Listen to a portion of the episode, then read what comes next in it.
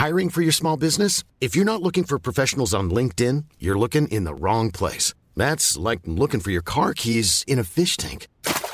LinkedIn helps you hire professionals you can't find anywhere else, even those who aren't actively searching for a new job but might be open to the perfect role. In a given month, over 70% of LinkedIn users don't even visit other leading job sites. So start looking in the right place. With LinkedIn, you can hire professionals like a professional. Post your free job on linkedin.com slash people today. Bonjour, je suis Agathe Le Caron. Bienvenue dans Aix, le podcast qui vous parle d'amour au travers d'histoires toujours extraordinaires.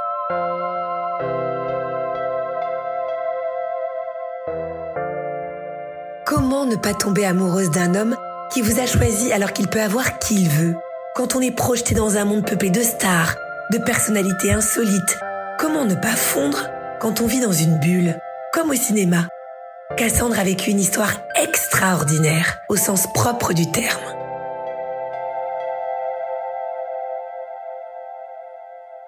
On est en décembre 2016, j'ai 23 ans. Ça fait un an que je suis à Paris. Je suis montée de ma province pour le travail. Je sors beaucoup à cette période. Je suis un peu perdue dans ma vie et euh, je fais beaucoup la fête. Je suis euh, assez focus sur le travail. Je sors d'une longue relation d'amour qui m'a un peu cassé les jambes.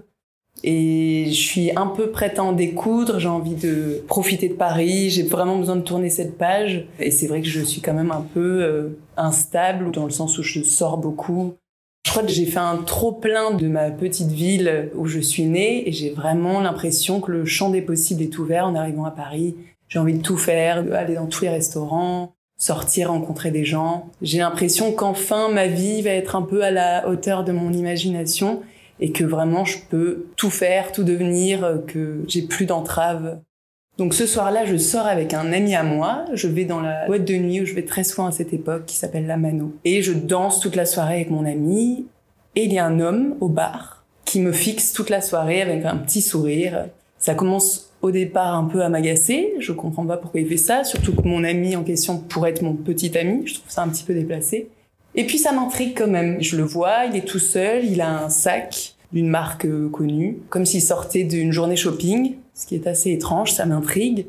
Et il a un long manteau, euh, moi qui suis très portée sur les vêtements et, les styles vestimentaires, il a un très beau manteau avec une doublure rouge en soie. Ça, ça m'a marqué. Je vois que ça, la doublure de son manteau euh, en soie rouge.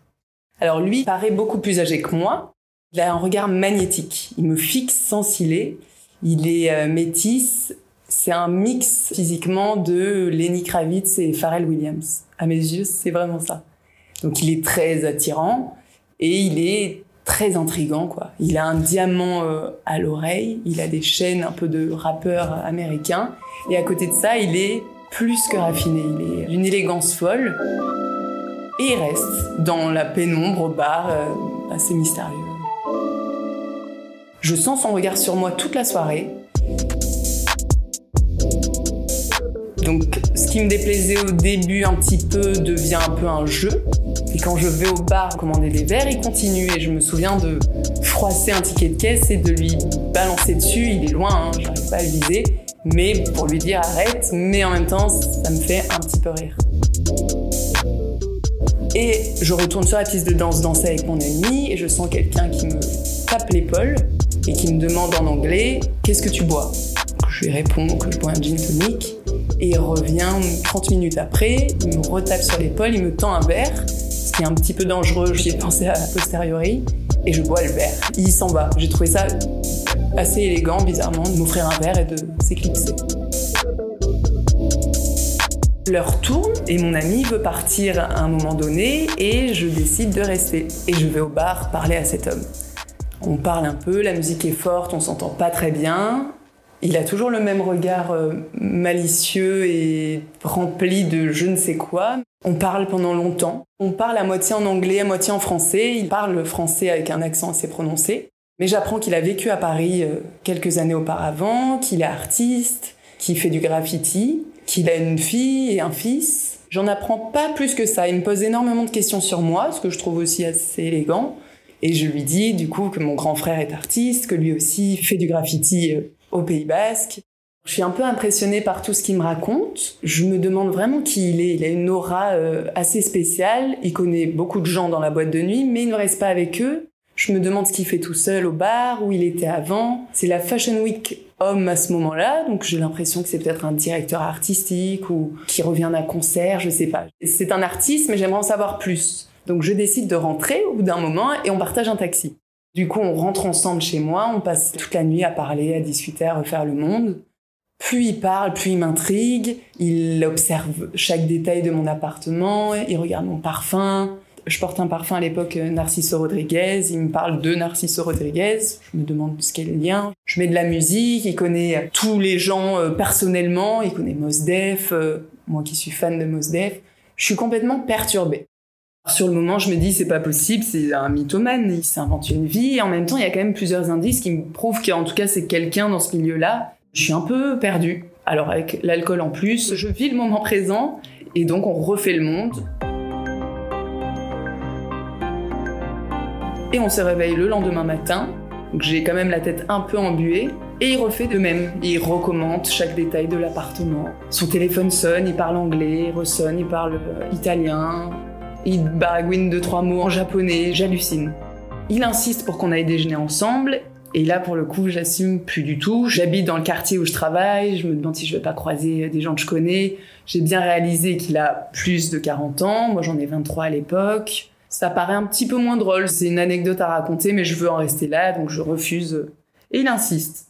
Et je finis par céder, et nous partons donc manger à Belleville. On y va à pied. J'habite à l'époque dans le Marais. Et il s'arrête à chaque feu rouge et il me dit que je suis belle, qu'il n'avait pas remarqué la couleur de mes yeux. Il est dans le compliment, et il a l'air vraiment très très doux, très très tendre. C'est vraiment moi le sujet, il n'est pas du tout euh, en train de monopoliser euh, la parole sur ces histoires. Donc nous allons manger à Belleville et nous revenons tranquillement en fin de journée chez moi. Il refait de même, on réécoute de la musique. Il me demande d'enlever une musique parce que c'est son ex-femme qui chante les chœurs de cette chanson très connue.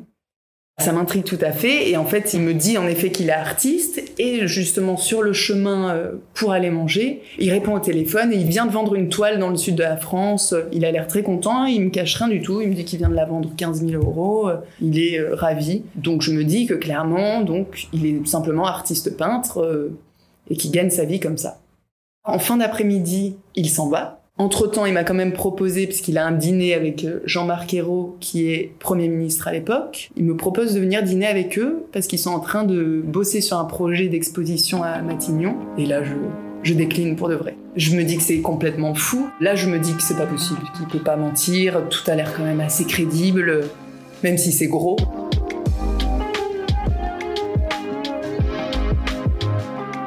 Et il s'en va. Évidemment, je saute sur mon ordinateur, j'appelle une de mes meilleures amies, je lui raconte. Et là, vraiment, j'hallucine.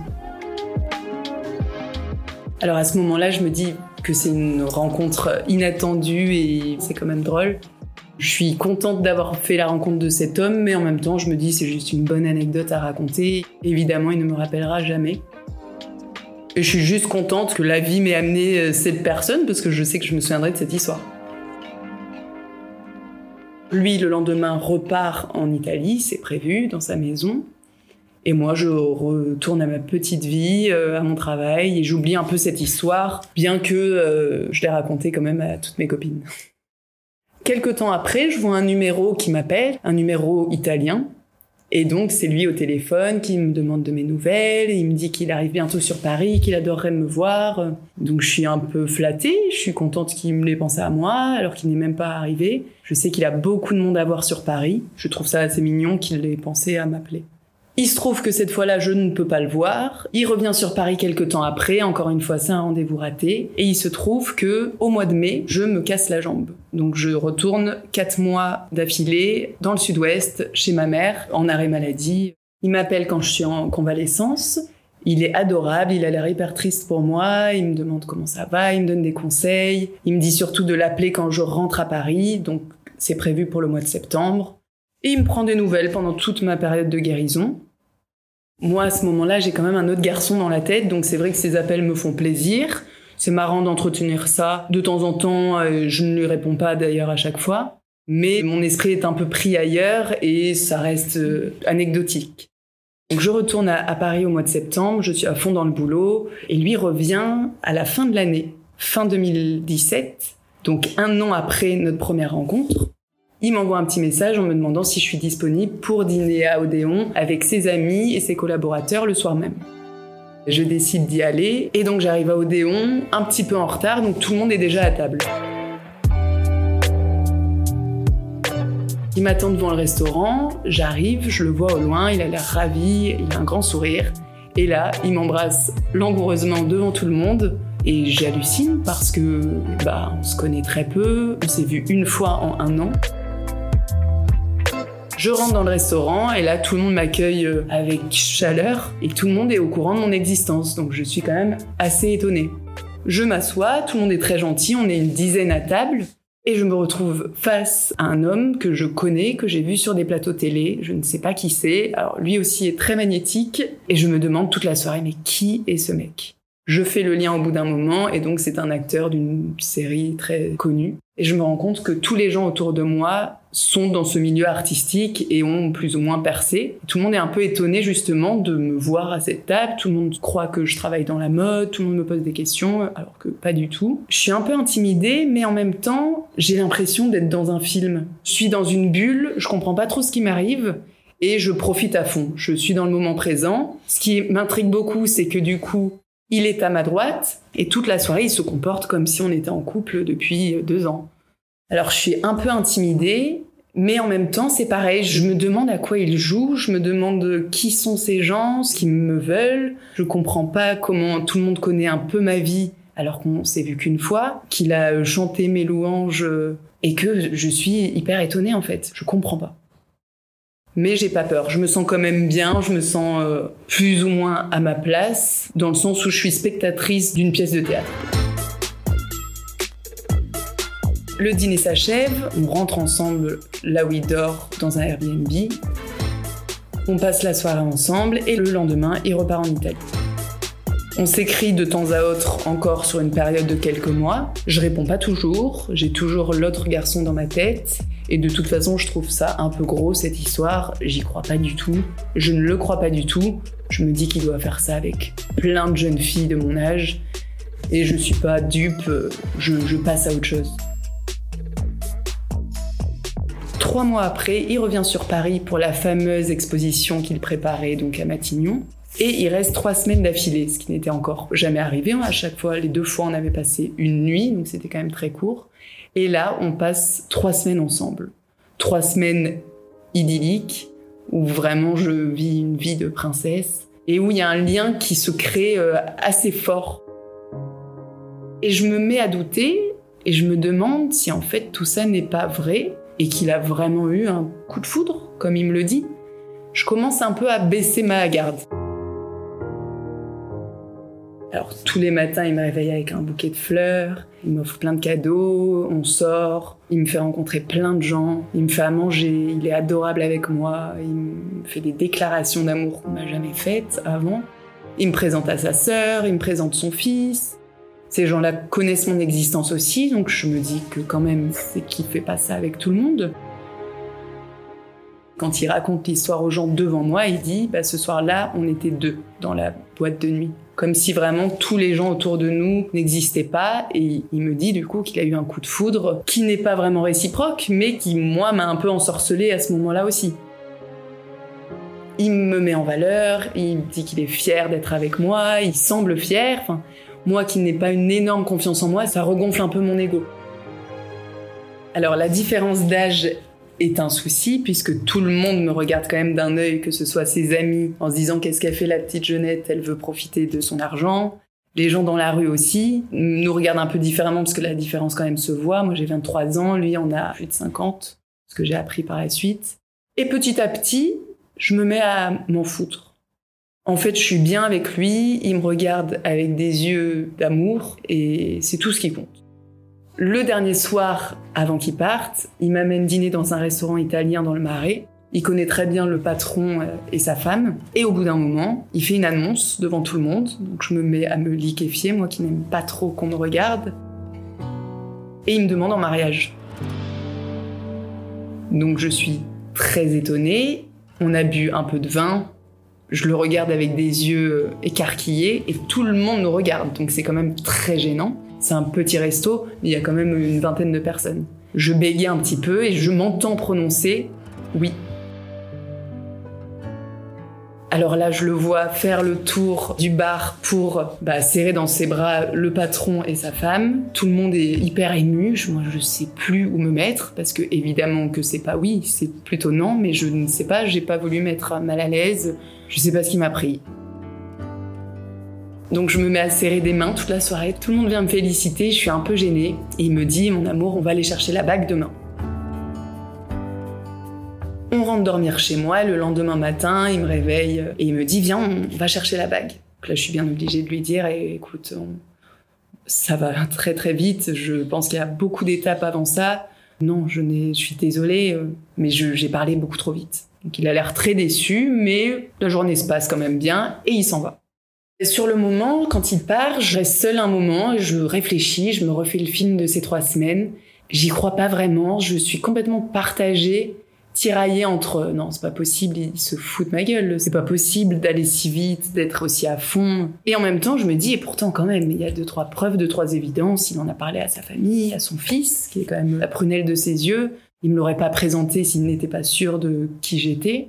Je suis sur le cul. J'en parle à mes copines, je crois pas que j'en parle à mes parents euh, à ce moment-là, je me dis qu'ils vont s'inquiéter. Je suis dans un tourbillon, comme le boulot va très vite aussi, que ça me prend beaucoup de mon temps, que Paris c'est nouveau, cette histoire est nouvelle, je suis dans un tourbillon euh, incessant et ça me plaît. Après des années un petit peu plates euh, sur ma côte. Le mois d'après, il me propose de venir le voir à Florence en Italie. J'hésite un peu parce que je me dis que c'est une étape et que si j'y vais, je peux plus trop faire marche arrière. Mais bon, je me dis que je vais y aller à fond tout en vivant le moment présent. Je me pose pas de questions de est-ce qu'il y a un avenir? Il vient me chercher à l'aéroport euh, dans une superbe Mercedes des années 70, euh, couleur champagne. Moi qui aime beaucoup les voitures, je suis hyper admirative, je suis toute contente. Il m'amène dans sa maison euh, au-dessus de Florence qui surplombe la ville. Et là vraiment c'est un bonheur pendant une semaine. C'est le jardin d'Éden. Je crois que je me suis jamais sentie aussi complète de ma vie.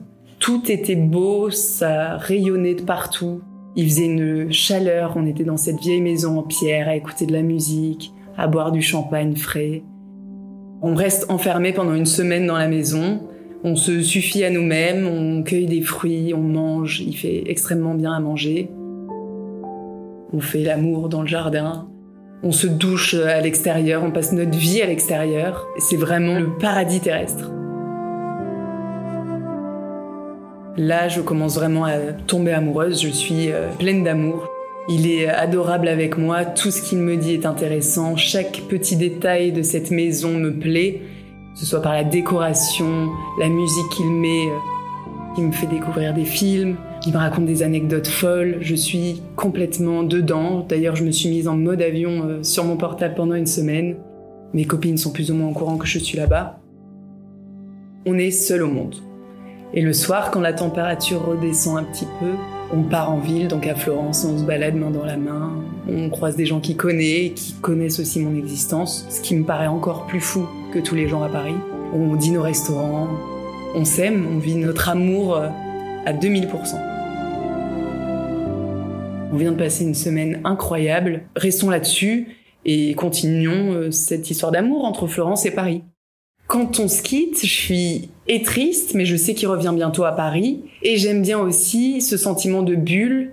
Je suis restée une semaine dans cette bulle-là. Je retrouve ma bulle du travail avec mes collègues que j'adore, mes amis que j'adore. Il y a ma bulle de famille que je retrouve bientôt dans le sud-ouest. Je suis et triste et en même temps excitée par tout ce qui arrive. Je suis euh, remplie de bonheur. On passe quelques mois donc merveilleux entre Paris et Florence. On se donne un maximum de 12 jours sans se voir. Donc tous les 12 jours maximum, soit l'un, soit l'autre va voir euh, l'autre. Et on passe un an et demi à ce rythme-là. Il reste aussi euh, adorable qu'au début, il est aussi serviable, attentionné, doux, généreux, et il n'y a pas d'ombre au tableau. Moi, petit à petit, je me mets vraiment à me dire que je m'en fiche vraiment de ce que pensent les gens, parce que maintenant ma famille est au courant. Ils acceptent. Je trouve que ma mère est d'une intelligence folle car il est quand même plus âgé qu'elle. Et elle le vit très bien. Elle me dit que c'est normal. Il me faut quelqu'un de cette ampleur euh, et un personnage pareil pour me combler et elle comprend. Je le présente pas à mes proches de suite. Et ça, c'est le début du problème. Il veut voir mes collègues, il veut voir mes amis. Et pour le moment, c'est ce que je lui dis, je suis bien dans cette vie de bulle, comme je le répète. Et il me répond, moi des bulles, j'en veux que dans mon champagne. Il est un peu énervé.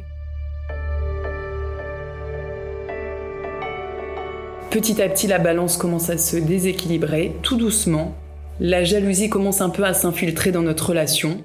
Je sors quand même beaucoup moins, mais la moindre sortie est source de conflit. Il m'appelle toutes les heures. Il m'appelle quand je suis au travail. Je ne lui réponds pas quand je suis euh, en réunion. Ça le rend dingue. Je pars à Londres de temps en temps en déplacement professionnel. Il est persuadé que j'ai un mec là-bas. Sur le moment, ça commence à m'agacer. Mais je l'aime et je me dis qu'il est comme ça, j'ai juste envie de le rassurer. Je déploie beaucoup d'énergie à, essayer de lui faire comprendre qu'il n'y a que lui, malgré la différence d'âge, parce que lui m'en parle beaucoup. Ça revient beaucoup, c'est euh, de toute façon je suis trop vieux pour toi, tu vas te trouver quelqu'un de ton âge. C'est incessant, ça commence à être toutes les semaines, puis tous les jours il me parle de son âge. À côté de ça, il continue à me faire les plus belles déclarations d'amour, à me regarder avec des yeux d'amour, il m'offre des cadeaux, des fleurs. Il est euh, toujours aussi adorable. Donc tous les mauvais côtés sont contrebalancés par toutes ses bonnes intentions et son amour. Euh, donc j'accepte. Puis petit à petit, les mauvais côtés commencent à prendre de plus en plus de place et il commence à me faire de véritables scènes en public ou en privé.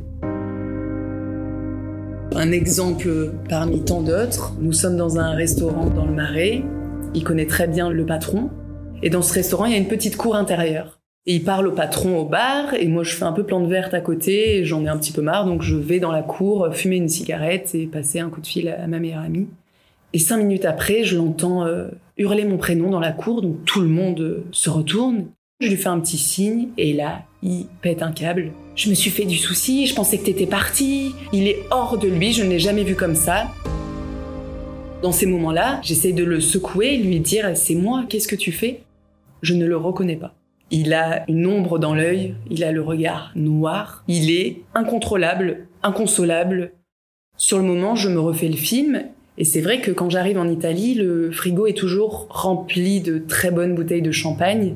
Et comme à chaque fois c'est un peu exceptionnel quand je viens, c'est toujours des retrouvailles, c'est plein de joie, sur le moment, je crois que ces bouteilles de champagne, c'est pour célébrer.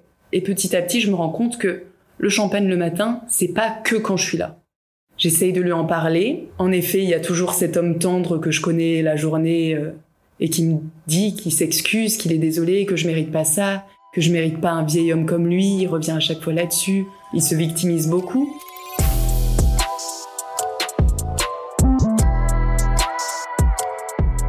Je parle pas trop de toutes ces crises aux gens autour de moi, j'ai pas envie qu'on s'inquiète. Et c'est surtout que quand j'en parle, les gens ne voient que cette facette de lui. Et moi, ce qui compte pour moi, c'est qu'ils voient la facette solaire et l'homme que j'aime. Fin 2019, donc deux ans après qu'on se mette ensemble, on est encore à une soirée à Odéon.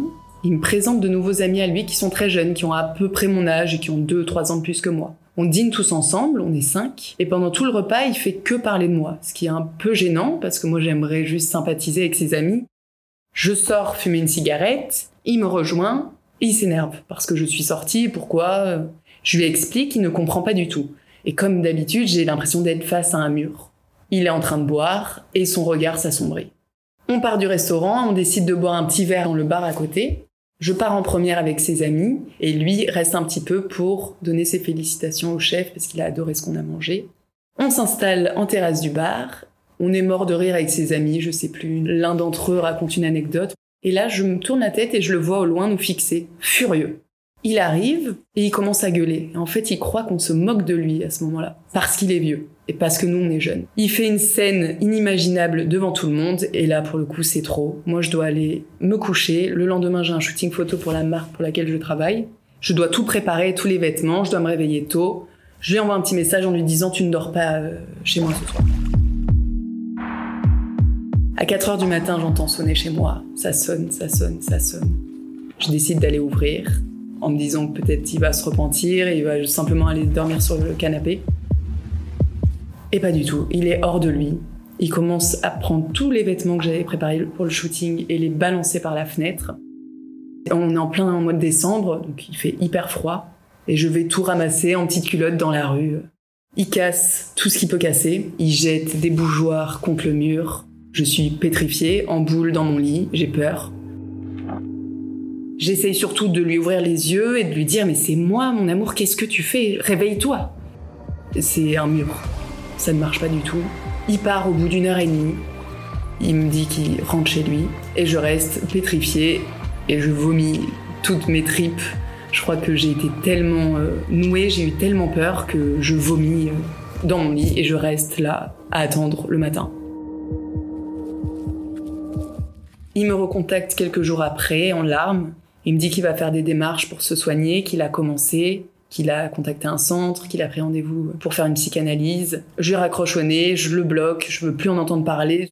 Et il se trouve que le confinement arrive. Je rentre donc dans le sud-ouest avec ma meilleure amie et je ne réponds pas de tout le confinement. Il m'écrit tous les jours, je réponds pas. Je vis un peu ça comme une période de sevrage presque de lui. Je suis bien sûr hyper triste, mais en même temps, il n'était jamais venu dans cette ville. Et c'est un peu comme si je retrouvais ma bulle et que l'autre n'avait jamais existé. C'est assez étrange en fait. Je suis triste, j'ai un peu de chagrin et en même temps je me dis c'est une bonne chose de faite, m'en voilà débarrassée. Ça me prend tellement d'énergie de me justifier, de lui montrer que non je ne le trompe pas, je ne l'ai jamais trompé. Je suis presque rassurée de cette période de deux mois enfermée, à prendre soin de moi, à lire et à ne pas subir ses colères.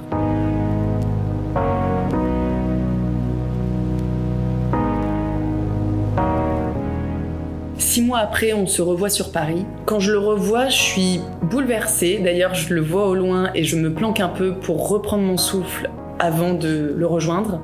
Je suis euh, émue, j'ai un petit peu peur et je suis stressée.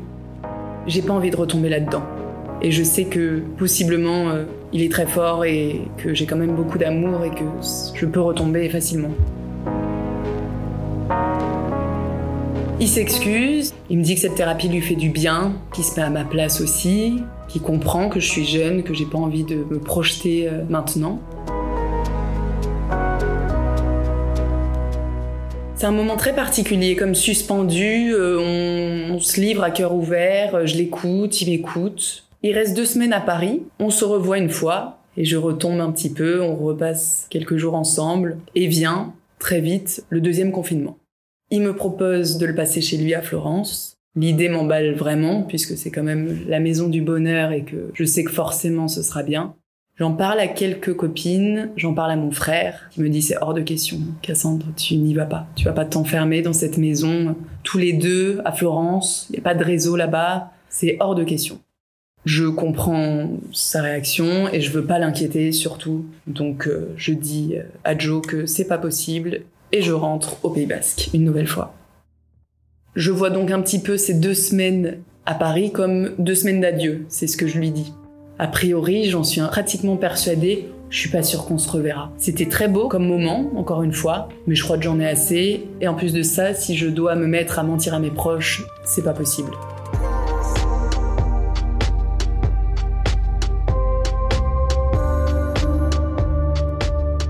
On continue à s'appeler de temps en temps, puis les coups de fil s'espacent. Je passe beaucoup de temps avec mes amis.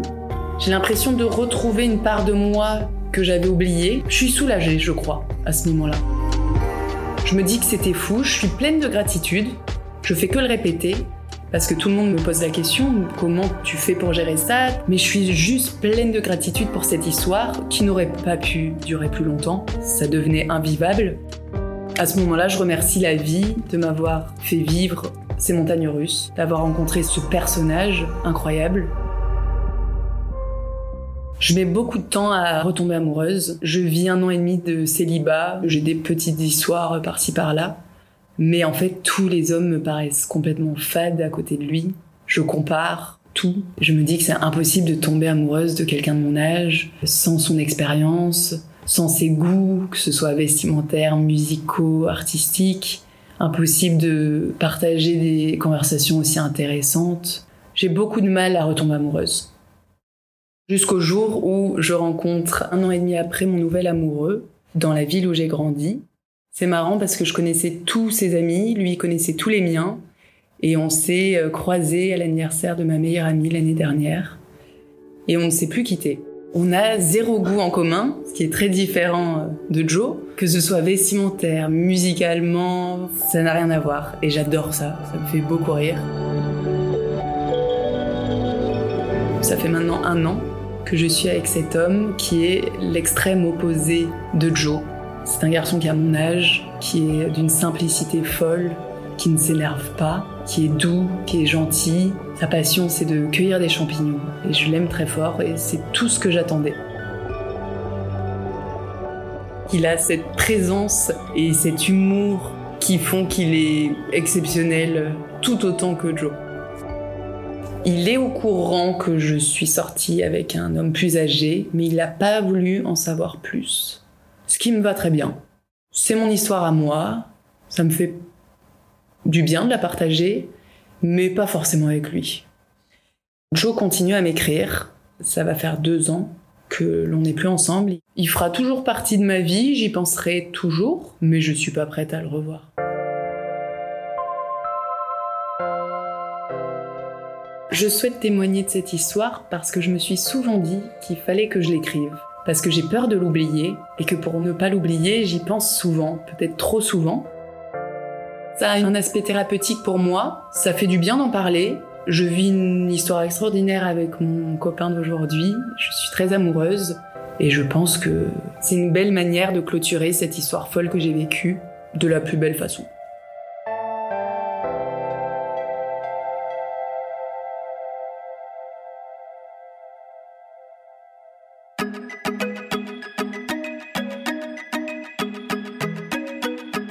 Merci à Clémentine Delagrange qui a réalisé cet épisode et à Stéphane Bidard qui l'a monté et mis en musique. Si vous l'avez aimé, n'hésitez pas à nous mettre des étoiles ou des commentaires, ça nous aide beaucoup. Et si vous avez vous-même une histoire d'amour extraordinaire à nous raconter, envoyez-nous un résumé à podcastx1 at gmail.com.